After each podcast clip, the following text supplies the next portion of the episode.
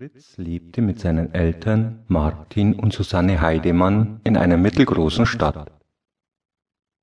Dort fuhren den ganzen Tag viele Autos auf den Straßen. Überall, in den U- und Straßenbahnen und zu Fuß.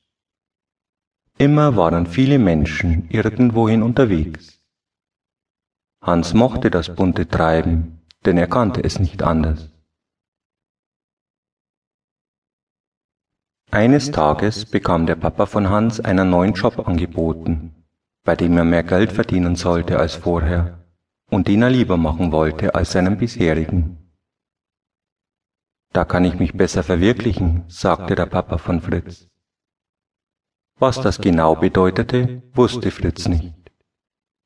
Jedenfalls schien es sehr wichtig zu sein, dass sein Papa den Job annahm Deswegen mussten sie aus der großen, bewegten Stadt in ein kleines, ruhiges Dorf umziehen. Das Dorf hieß Wiesenheim. Seine Mutter sagte, das würde Fritz sicher gut tun, weil das Dorf seinem Namen alle Ehre machte und es dort wirklich viele Wiesen gab, auf denen Fritz herumtollen könnte.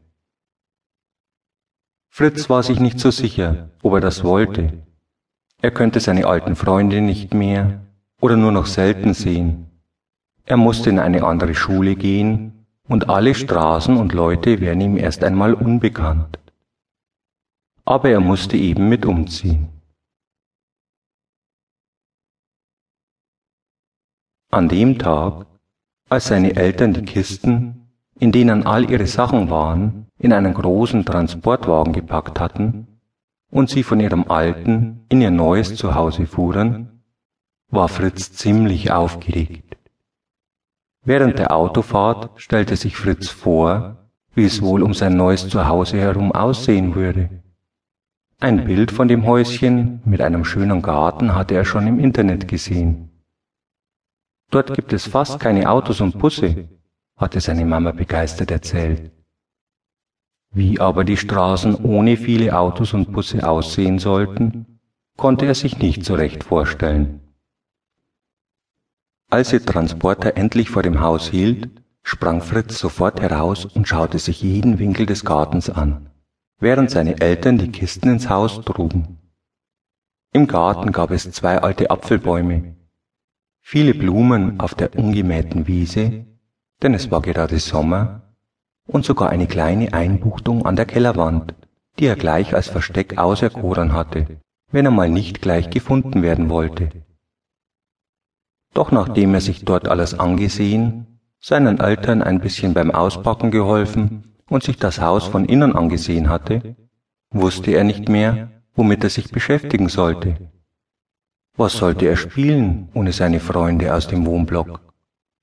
Es war alles so neu und so ungewohnt still. Tatsächlich waren auf der Straße neben dem Häuschen erst fünf Autos innerhalb der letzten zwei Stunden vorbeigefahren. Außerdem wusste er ja noch nicht, wie es in der neuen Schule werden würde. Von außen hatte er das Schulhaus schon gesehen. Es war kleiner als seine alte Schule, wirkte aber so, dass Fritz gerne mal hineinschauen wollte.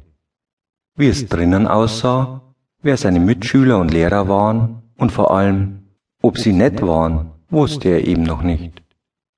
Das würde er erst nach den Sommerferien erfahren, die gerade begonnen hatten. Sich darüber noch mehr Gedanken zu machen, verschob Fritz also an diesem wunderbar warmen Tag auf später. Nun dachte er wieder darüber nach, was er spielen könnte. Er hatte bei dem strahlenden Sonnenschein keine Lust, etwas am Computer zu spielen, aber ihm fiel auch nichts anderes ein, was er allein tun könnte. Seine Eltern waren mit dem Aufbauen von Schränken beschäftigt, aber seine Mama hatte ihm sein Fahrrad schon in den Garten gestellt. Also schwang er sich darauf und fuhr die Straße entlang aus dem Dorf heraus. Bald sah er einen kleinen Feldweg, in den er einbog. Er fuhr den Weg weiter entlang und schon sauste er durch den Wald. Das war ein ganz anderes Gefühl als auf den Fahrradwegen in der Stadt und auf dem Bolzplatz. Es roch ganz stark und frisch nach. Ja, nach was roch es? Nach Wald, nach Moos, nach vielen Pflanzen, und es war kühler als im Dorf, was Fritz bei der Hitze sehr angenehm fand.